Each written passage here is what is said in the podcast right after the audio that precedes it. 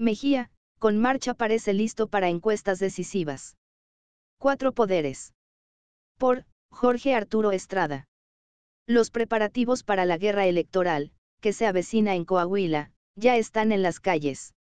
Espectaculares, bardas, programas sociales, acarreos, propaganda y posts en redes son desplegados con intensidad en todos los flancos.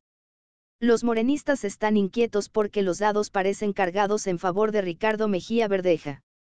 En contraste, por el lado de los aliancistas el candidato que se perfila, más tersamente, es Manolo Jiménez.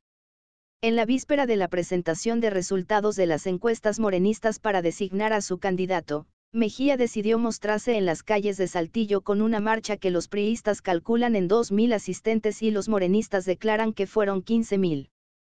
Lo cierto es que hizo presencia, con un nutrido grupo de simpatizantes, con todo y sus porristas y bats en las redes. Se anticipa una elección ríspida y en super libre. Ricardo, debe presentarle buenas cuentas a su promotor inicial, Andrés Manuel López Obrador. Cuando menos para que lo vean viable, aunque no sea puntero. Las encuestas, todavía, no favorecen al lagunero subsecretario federal, pero él persiste en sus promociones y ya se acercó a Luis Fernando Salazar y a Armando Guadiana quienes tienen varias elecciones locales y estatales en sus trayectorias y le llevaban mucha ventaja. Lo malo, es que el tiempo se agota.